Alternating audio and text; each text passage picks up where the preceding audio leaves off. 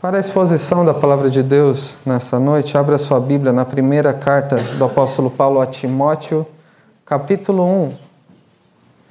1 Timóteo, capítulo 1. E eu farei a leitura dos 11 primeiros versículos. Atentemos para a palavra do Senhor nestes 11 primeiros versículos, mas de modo especial dos versículos 3 ao 7, que será o texto dessa noite. Leremos um pouco antes, um pouco depois, por causa do contexto, mas os versículos 3 ao 7 será o, o texto da nossa meditação nessa noite. Diz assim a palavra do Senhor: Paulo, apóstolo de Cristo Jesus, pelo mandato de Deus, nosso Salvador, e de Cristo Jesus, nossa esperança, a Timóteo, verdadeiro filho na fé. Graça, misericórdia e paz da parte de Deus Pai de Cristo Jesus, nosso Senhor. Quando eu estava de viagem rumo da Macedônia, te roguei permanecesses ainda em Éfeso, para admoestares a certas pessoas, a fim de que não ensinem outra doutrina, nem se ocupem com fábulas e genealogias sem fim, que antes promovem discussões do que o serviço de Deus na fé.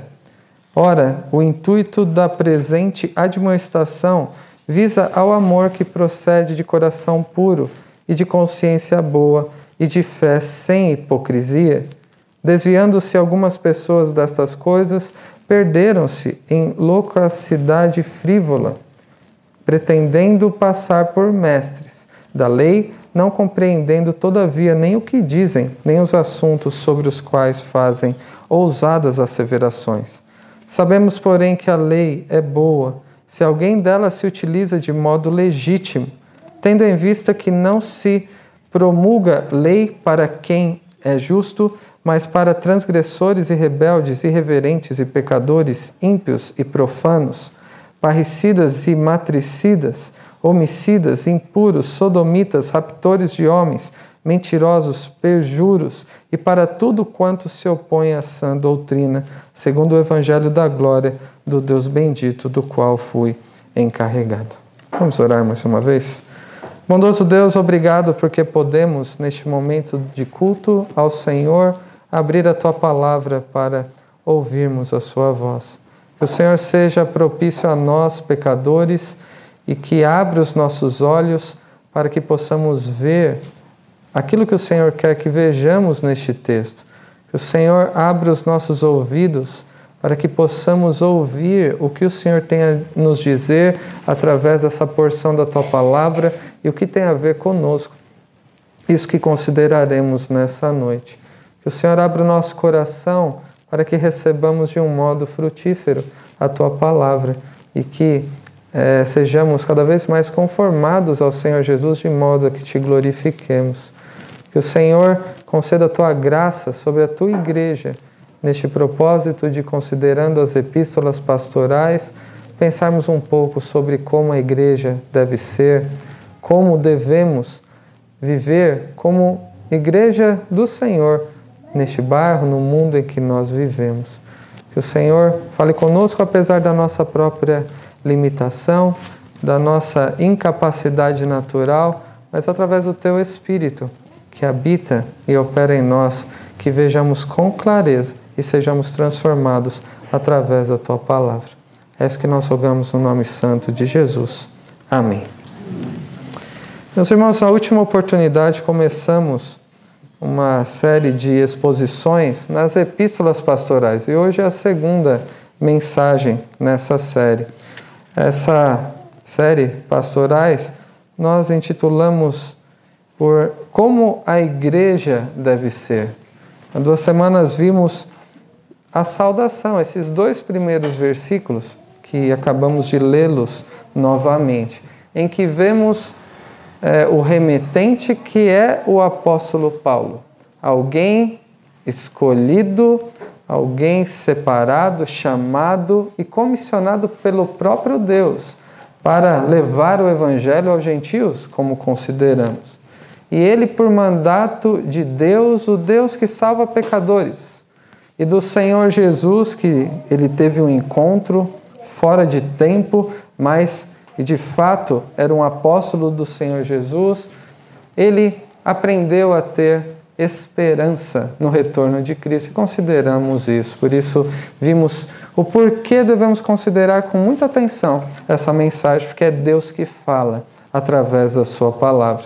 Vimos também o destinatário, o jovem pastor Timóteo, que era um verdadeiro filho na fé, e o vínculo que uniu o apóstolo Paulo e Timóteo era a mesma fé, assim como nós, mesmo sendo diferentes, temos este elo que nos une a mesma fé, o mesmo amor pelo Senhor.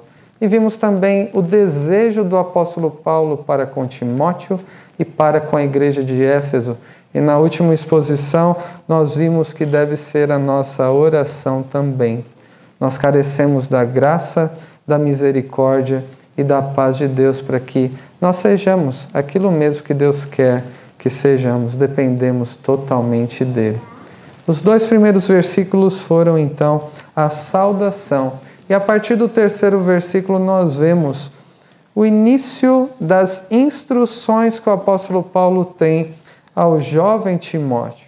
Vimos como é, é rica e profunda essa saudação dos dois primeiros versículos.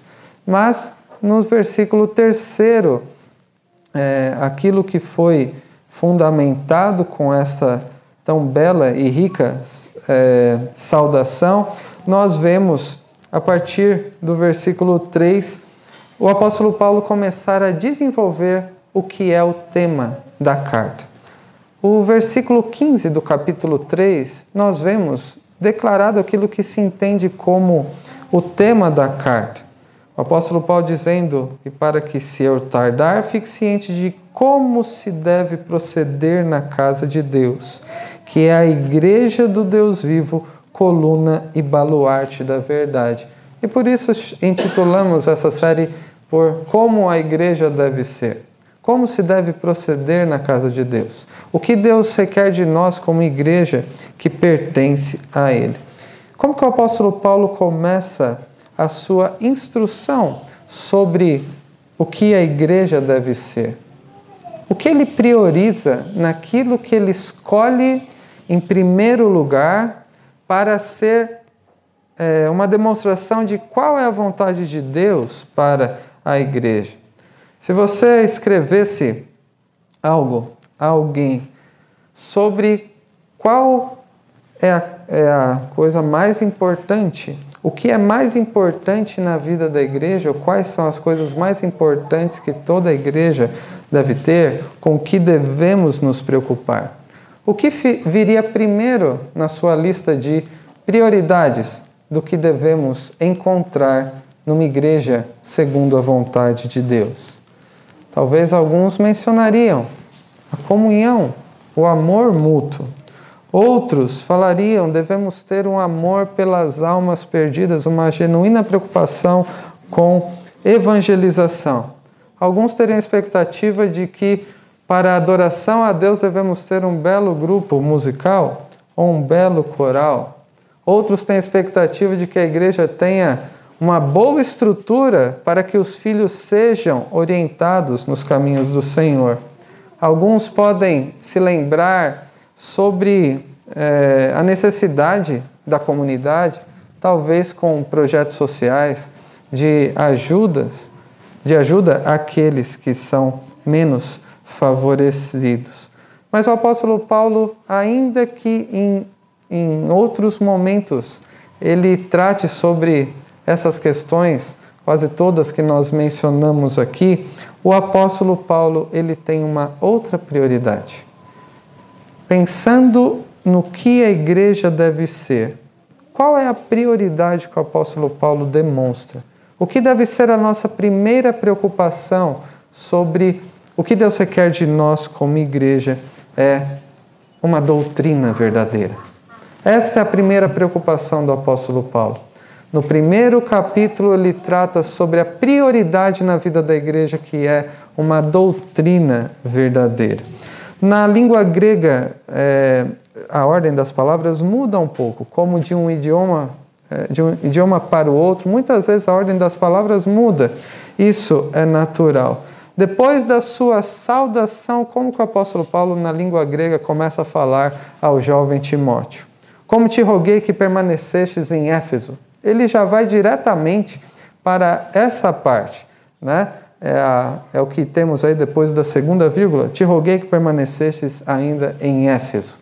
Ele é muito direto, objetivo, até alguns que dizem que o apóstolo Paulo está sendo é, meio brusco, objetivo demais, mas a questão é o senso de prioridade que o apóstolo Paulo tem. O zelo em relação à doutrina, a urgência que ele demonstra a Timóteo em tratar dos problemas envolvendo a doutrina na igreja de Éfeso. Éfeso estamos acostumados com o nome por causa da carta que temos na, na palavra de Deus, ou quando lemos o livro de Atos, é mencionada a passagem do apóstolo Paulo em Éfeso, mas na época do apóstolo Paulo e de Timóteo, Éfeso era uma das principais cidades do Império Romano.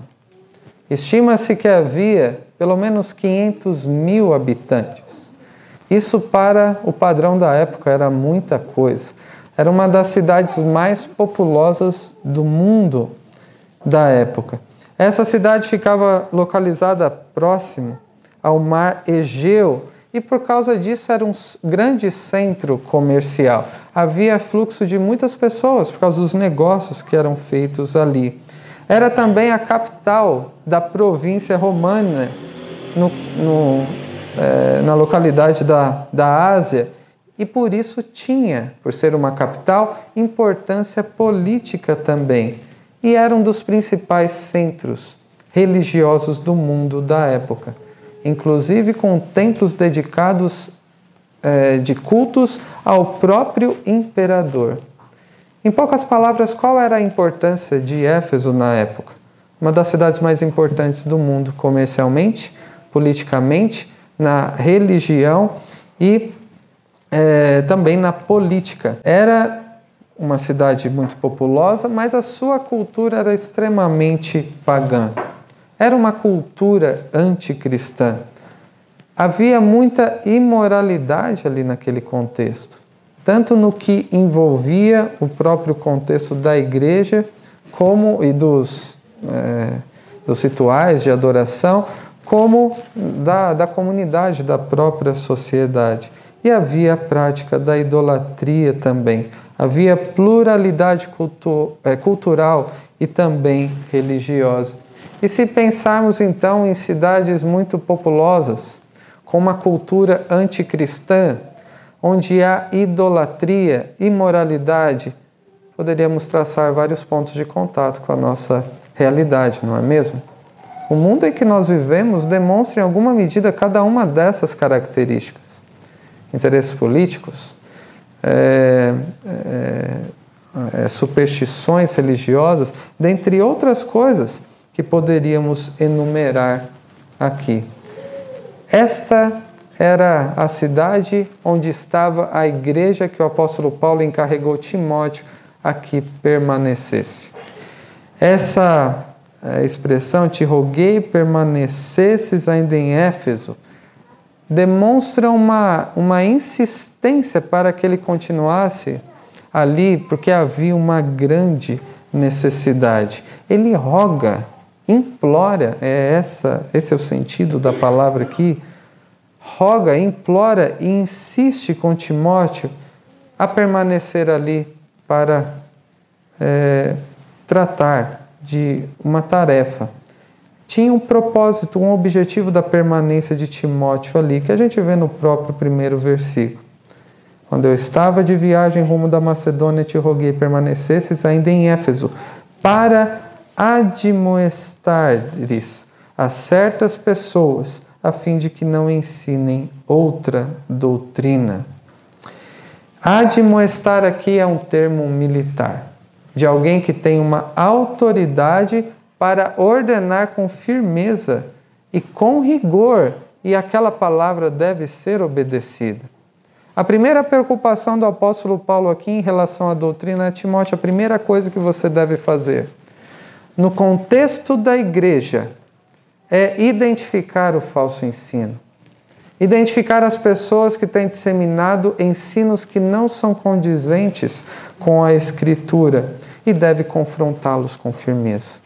Você deve admoestar com autoridade, com firmeza, com vigor, com rigor a respeito dessas eh, doutrinas, outras doutrinas que têm sido disseminadas na igreja. Aqueles que deveriam ser admoestados, como diz aqui a expressão, são certas pessoas.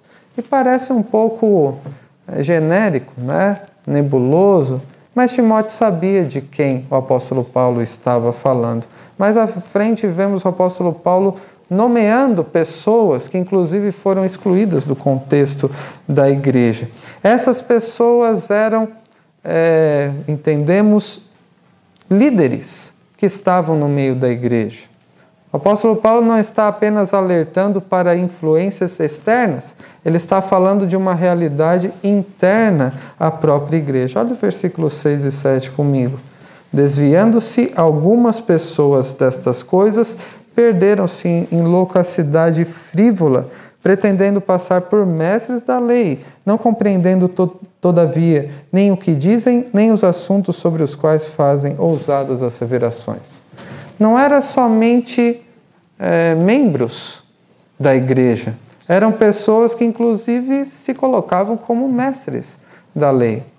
Pessoas da própria liderança que estavam disseminando falsos ensinos. Eles estavam usando a palavra de Deus de um modo indevido, estavam apresentando algo como sendo verdadeiro, inclusive relacionado com a palavra de Deus, mas na verdade estavam incorporando outras coisas ao Evangelho, por isso que ele diz para que admoestasse essas pessoas a fim de que não ensinem outra doutrina. Quando a gente vê outra doutrina, podemos dizer que eram é, incorporações aí à mensagem do próprio Evangelho. Nós vemos no versículo 4 nem se ocupem com fábulas, genealogias sem fim, que antes promovem discussões do que o serviço de Deus na fé. Então, estas pessoas, ao procurarem se colocar como mestres da lei, então, que estavam ensinando supostamente? A palavra de Deus. Junto com o ensino da palavra de Deus, colocavam outra doutrina junto. O apóstolo Paulo chama aqui de fábulas e genealogia sem fim, que são uma coisa só. O que seria isso? Fábulas entendemos como sendo lendas judaicas e profanas. Eles tinham uma perspectiva, uma leitura, uma interpretação do Antigo Testamento em que se distorcia o propósito de Deus ao revelar o Antigo Testamento. Nós temos isso, inclusive, no nosso curso, que a palavra de Deus deve ser bem interpretada e devemos compreender qual foi a intenção de Deus ao revelar determinado tipo de passagem. Não devemos atribuir ao texto um significado. E estes, é, que são referidos pelo apóstolo Paulo, estavam tratando da palavra de Deus de um modo indevido, interpretando erroneamente as Escrituras. Então, ao invés de apresentarem verdade, chegavam a apresentar mentiras, fábulas que eram contos que não procediam de Deus, mas sim do próprio é, pensamento, da própria imaginação. Genealogia sem fim, nós entendemos como sendo a, da tradição rabínica. Desde os tempos do Antigo Testamento, então, eles foram desenvolvendo lendas judaicas e tradições dos rabinos e usavam isso para ensinar as pessoas. Isso fazia com que se afastassem do verdadeiro evangelho. Recentemente tivemos aqui a gincana baseada no livro de Gálatas e nós lemos e até é, chamamos atenção no final, no fechamento da nossa atividade, o texto que está lá no primeiro capítulo de Gálatas. Depois da saudação, o apóstolo Paulo ele é bem duro dizendo: Admira-me que estejais passando tão depressa daquele que vos chamou na graça de Cristo para outro evangelho. Eu quero chamar a atenção para onde os Gálatas estavam se dirigindo. Para outro evangelho, o qual não é outro, senão há alguns que vos perturbam ou querem perverter o evangelho de Cristo. Mas ainda que nós, ou mesmo um anjo vindo do céu, vos pregue evangelho que vá além dos que vos temos pregado, seja anátema Assim como já dissemos, e agora repito: se alguém vos prega evangelho que vá além daquele que recebestes, seja anátema. Olha a seriedade com que o apóstolo Paulo trata aqueles que estão substituindo o verdadeiro evangelho, substituindo a suficiência de Cristo para a salvação por um outro evangelho que ele chama aqui, alguma coisa estranha Quer dizer que além de Cristo nós precisamos de determinados tipos de coisa para sermos salvos. O apóstolo Paulo demonstra essa preocupação com a doutrina, com a sã doutrina, com a pureza da fé em outros momentos, mas na primeira carta de Timóteo, lá no capítulo 4, nós vemos também uma explicação desta preocupação. 1 Timóteo 4, versículo 1 diz: Ora, o Espírito afirma expressamente que nos últimos tempos alguns apostatarão da fé, por obedecerem a espíritos enganadores e a ensinos de demônios, pela hipocrisia dos que falam mentiras e têm cauterizada a própria consciência, que proíbem o casamento e exigem a abstinência de alimentos que Deus criou para serem recebidos com ações de graças pelos fiéis e por quantos conhecem plenamente a verdade. Nos últimos tempos, nos tempos em que nós vivemos, Timóteo já vivia esse tempo. Nós vivemos nesses últimos tempos também. Há um espírito enganador, há oposição à mensagem do Evangelho, há hipocrisia, disseminação de mentiras por aqueles que não, não têm é, a mente transformada, purificada pela, pela palavra de Deus e pelo Espírito de Deus, mas que tem a consciência não boa, mas má, cauterizada, e que, junto com a apresentação do ensino bíblico, ficam inventando coisas, como aqui no versículo 3 diz, a proibição de casamento, ou a proibição de se comer determinados tipos de alimento. Então, além de contarem lendas, além de é, unirem a tradição humana à, à própria palavra de Deus, à própria lei, eles também colocavam regras, cercando assim a mensagem bíblica e se afastando do seu propósito. No livro de Atos, ainda só para entendermos melhor essa preocupação do apóstolo Paulo. No capítulo 20, o apóstolo Paulo ele se dirige aos presbíteros de Éfeso. E isso aconteceu um período, alguns anos antes dele ter escrito, provavelmente essa primeira carta a Timóteo. E lá no versículo 28, para quem quer acompanhar a leitura do capítulo 20 de Atos, nós lemos o que ele diz aos presbíteros de Éfeso: Atendei por vós e por todo o rebanho sobre o qual o Espírito Santo vos constituiu bispos para pastoreardes a igreja de Deus, a qual ele comprou com seu próprio sangue. Eu sei que depois da minha partida entre vós penetrarão lobos vorazes, que não pouparão o rebanho, e que dentre vós mesmos, com quem que ele está falando? Com os presbíteros e dentre vós mesmos se levantarão homens falando coisas pervertidas para arrastar os discípulos atrás deles. Homens que se preocupam em ensinar de uma maneira a criar seguidores para si mesmos, através daquilo que eles dizem. Portanto, vigiai, lembrando-vos de que por três anos, noite e dia, não cessei de admoestar com lágrimas a cada um. O apóstolo Paulo ele sabia da necessidade constante de se zelar pela sã doutrina. Essa é a primeira preocupação do apóstolo Paulo apresentado a Timóteo sobre como uma igreja deve ser. É necessário constantemente, em todo o tempo, dia e noite, zelar pela sã doutrina na igreja. É necessário identificar o falso ensino. Aquele ensino que até parece verdadeiro, mas tem que ser olhado com cuidado para se identificar o erro.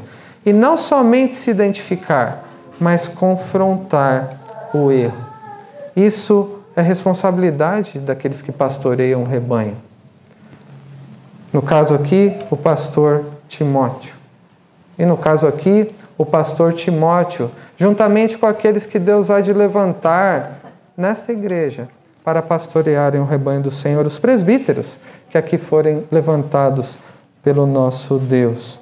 O apóstolo Paulo, nesse zelo pela sã doutrina, da importância de se apresentar a doutrina pura, sem misturas com pensamentos humanos, com concepções pessoais ou com influência da própria cultura do mundo em que nós vivemos.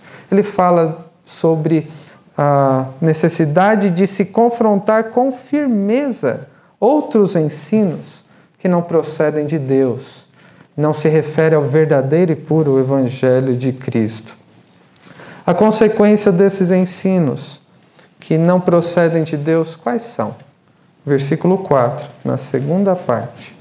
Promovem discussões do que serviço de Deus na fé.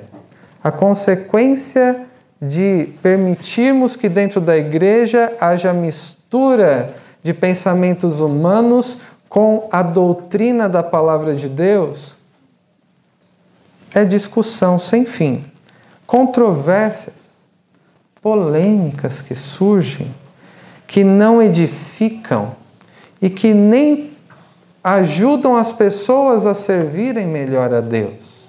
Então, esse é o primeiro aspecto dessa primeira orientação do apóstolo Paulo a Timóteo. É necessário na igreja constantemente identificar o que está sendo ensinado, confrontar o erro daquelas é, coisas que são ensinadas e que têm não provocado edificação, mas sim é, discórdias, controvérsias e tem atrapalhado as pessoas a servirem melhor a Deus. No versículo 5, nós lemos: Ora, o intuito da presente administração visa o amor que procede de coração puro e de consciência boa e de fé sem hipocrisia. Depois de falar nos versículos 3 e 4, e também considerando que é dito no 6 e no 7, sobre a necessidade de se identificar o ensino que é falso e de se confrontar firmemente com toda a autoridade da palavra de Deus aquilo que não procede de Deus. Nós vemos um estímulo a Timóteo Timóteo, eu estou te admoestando a admoestar os outros para que é, haja amor, o verdadeiro amor que procede de um coração puro, consciência boa e de fé sem hipocrisia. Como dissemos, o falso ensino não edifica. Muitas vezes, alguns procuram demonstrar o conhecimento que têm de de algo relacionado à teologia, mas só causa discussão. Isso tanto verbalmente, a gente vê também em redes sociais, discussões que não levam a lugar nenhum e que se perde de vista qual deve ser o propósito do estudo bíblico, da proclamação do Evangelho, que é salvar aqueles que estão perdidos, que é edificar aqueles que já são salvos e que é também é, é, desenvolver o amor mútuo e o amor a Deus naqueles que procuram servir a Deus de um modo sincero e verdadeiro. A motivação, então, da identificação do falso ensino e da confrontação que nunca é fácil, mas é necessário, é estimular o amor. E o amor que, nas palavras de Jesus, amor a Deus, e ao próximo é o resumo de toda a lei. Como resumir a lei de Deus? Ame a Deus sobre todas as coisas e ao próximo como a si mesmo. E o propósito do ensino da palavra de Deus, da sã doutrina, da genuína fé, da tradição que foi entregue uma vez por todas aos santos, qual é? É estimular esse amor a Deus e também ao próximo, enquanto a pessoa aprende a servir a Deus na fé que é verdadeira. E é dever do ministro, é dever daqueles que pastoreiam o rebanho do Senhor, não demonstrar conhecimento meramente, muitas vezes de um modo orgulhoso, arrogante, mas o propósito daqueles que se afadigam, daqueles que devem se dedicar no ensino da palavra de Deus, é, é, é uma maneira em que Deus conceda graça, de um modo que a pessoa aprenda a amar mais a Deus. Porque Deus o amou primeiro. E aprenda a amar o seu próximo, como Deus primeiramente nos amou. E que a igreja caminhe junto na unidade da fé, tendo um único objetivo, um único propósito, que é ser aquilo que Deus requer de nós. Quando o apóstolo Paulo fala sobre a administração visa o amor, esse amor que procede da graça de Deus e que é, transforma o pecador, este amor só pode proceder daquele que tem um coração puro, daquele que não tem uma consciência cauterizada, como vimos no outro texto, mas aquele que tem é, uma consciência boa, não daquele que declara sua fé, mas que tem verdadeiramente uma fé sem hipocrisia. Coração puro, então, aqui é, tem a ver com o fato de que Deus, após nos regenerar, nós, por natureza, temos um coração de pedra e Deus, na sua graça, Ele nos concede um coração de carne. Isso faz com que nosso pensamento, nossas vontades, nossas emoções deixem gradativamente de serem centradas em nós mesmos e são voltadas para Deus. Então, eu quero pensar, quero ter na mente tudo que é agradável a Deus. A consciência de pecado, então, será diferente. O meu desejo não será por pecar, mas sim por agradar o meu Senhor. Isso que é uma consciência boa, uma consciência de pecado, discernimento para que saibamos qual é a boa, perfeita e agradável vontade de Deus e uma fé sem hipocrisia, que, em poucas palavras, é o senso de, do quanto nós precisamos de Cristo do quanto somos dependentes e devemos colocar nossa confiança nele para a salvação e também para que ele nos transforme através da sã doutrina, do ensino da sã doutrina e do Espírito que habita em nós. Em poucas palavras, como podemos ver isso que o apóstolo Paulo diz no versículo 5 e nos versículos 3 e 4 também. Qual que é a exortação que o apóstolo Paulo está dando aqui ao jovem pastor Timóteo? Na igreja de Éfeso, que em muitos sentidos se identifica com o contexto em que nós vivemos aqui, de muitas influências externas, mas também de influências internas muitas vezes. O apóstolo Paulo exorta Timóteo a zelar pela sã doutrina. Ele diz: identifique e confronte aqueles que estão ensinando outras doutrinas. Na igreja só deve haver lugar para a verdadeira doutrina que procede da palavra de Deus. E a motivação que Timóteo deveria encontrar nessa árdua tarefa, capacitado por Deus e, e sempre carente da graça, misericórdia e da paz de Deus, como vimos no versículo 2 seria estimular o amor a Deus e ao próximo decorrentes do coração, consciência e da fé de um verdadeiro crente. Meus irmãos, para concluir, essa primeira orientação do apóstolo Paulo sobre a prioridade que deve haver é, em relação ao ensino da sã doutrina na igreja, eu quero tratar alguns aspectos aqui importantes para nós. O primeiro, em relação aos falsos ensinos na igreja.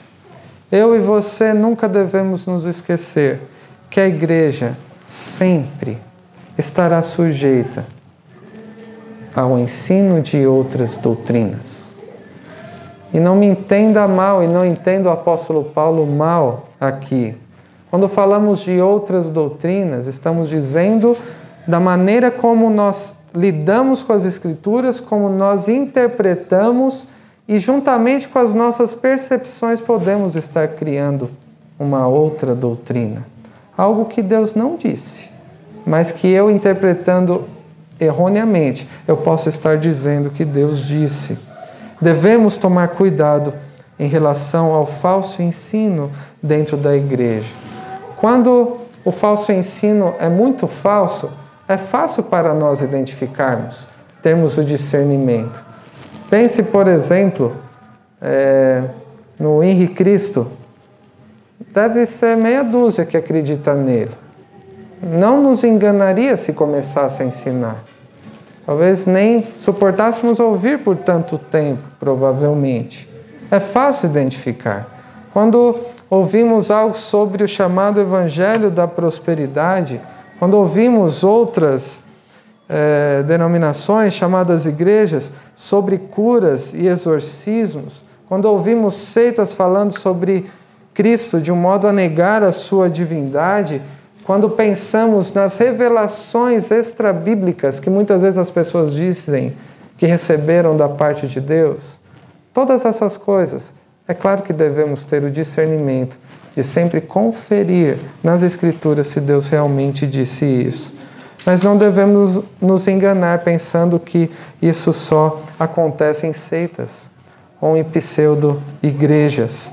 Nós temos a tendência natural, porque somos pecadores, de conformar a igreja às nossas próprias concepções.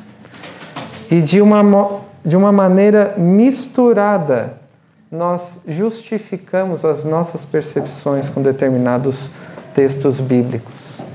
Como os irmãos têm sido lembrados, caminhamos para a organização. E a pergunta aqui da nossa série é como a igreja deve ser, e cada um pode ter uma perspectiva diferente de qual é a igreja ideal.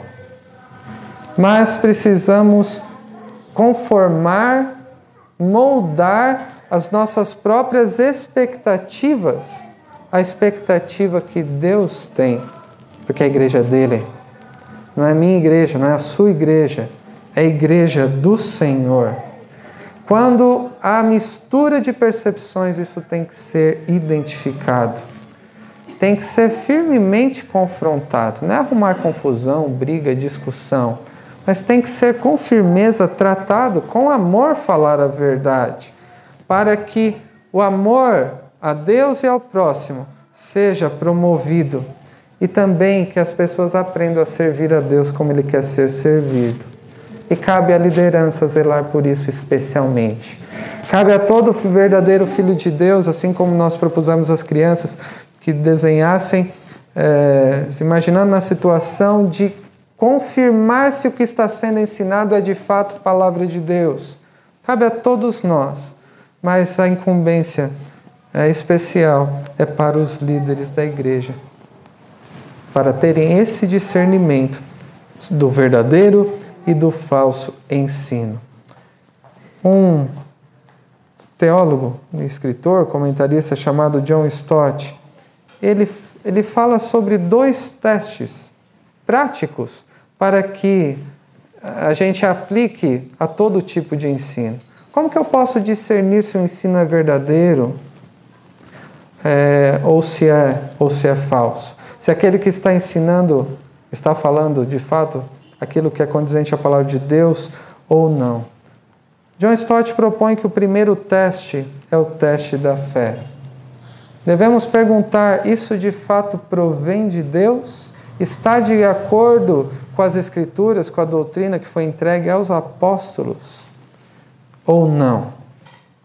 Essa doutrina pode ser recebida pela fé ou somente talvez agrada o meu intelecto e é fruto da imaginação humana. Então, o primeiro teste é o teste da fé.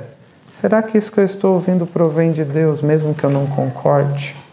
Ou isso é fruto da imaginação humana?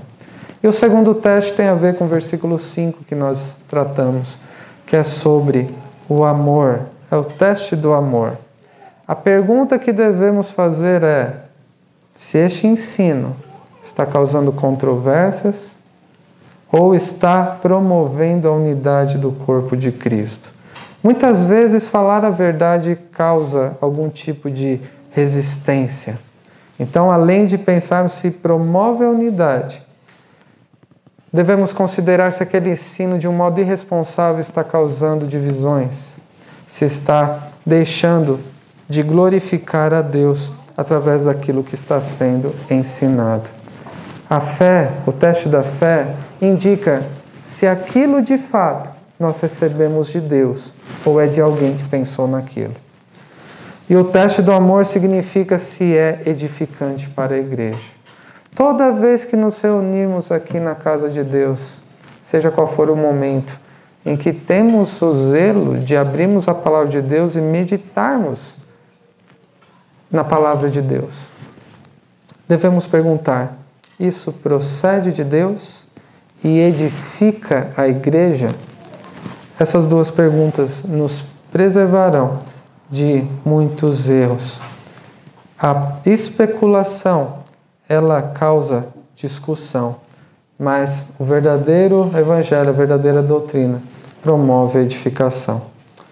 Para concluir, como a igreja deve ser é a pergunta que temos exposto nestes momentos. Qual deve ser a nossa prioridade no serviço a Deus como igreja? Qual é a primeira coisa que eu e você, como igreja, aqui no Parque Seleta, devemos nos preocupar? Devemos zelar pela sã doutrina. É por isso que temos escola bíblica dominical e não abrimos mão. É por isso que a parte mais importante do culto, de uma perspectiva bíblica, é a exposição da palavra do Senhor. É por isso, quando nos reunimos nos lares, que é um momento oportuno também para que o amor a Deus e ao próximo seja estimulado, nós ouvimos o que Deus tem a nos dizer numa devocional da palavra de Deus.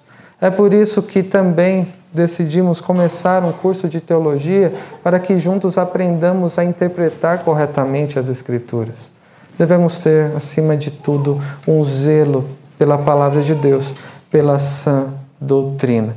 E quando houver erros que sejam identificados e confrontados, seja através de exposições da maneira que também agrada a Deus, não é expor alguém, não é, é tratar de um modo leviano é, essa tratativa também, mas tanto através da exposição das Escrituras, como através de momentos de aconselhamentos em que devemos admoestar aqueles que estão em erro, de maneira que todos sejamos transformados segundo a vontade de Deus.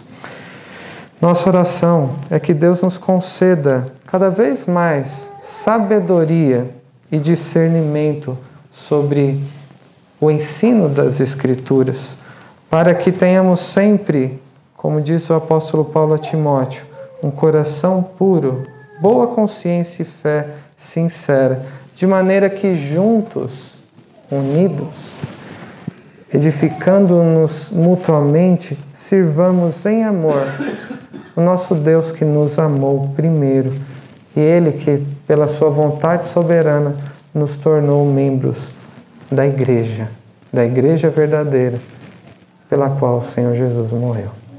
Que Deus nos abençoe. Amém.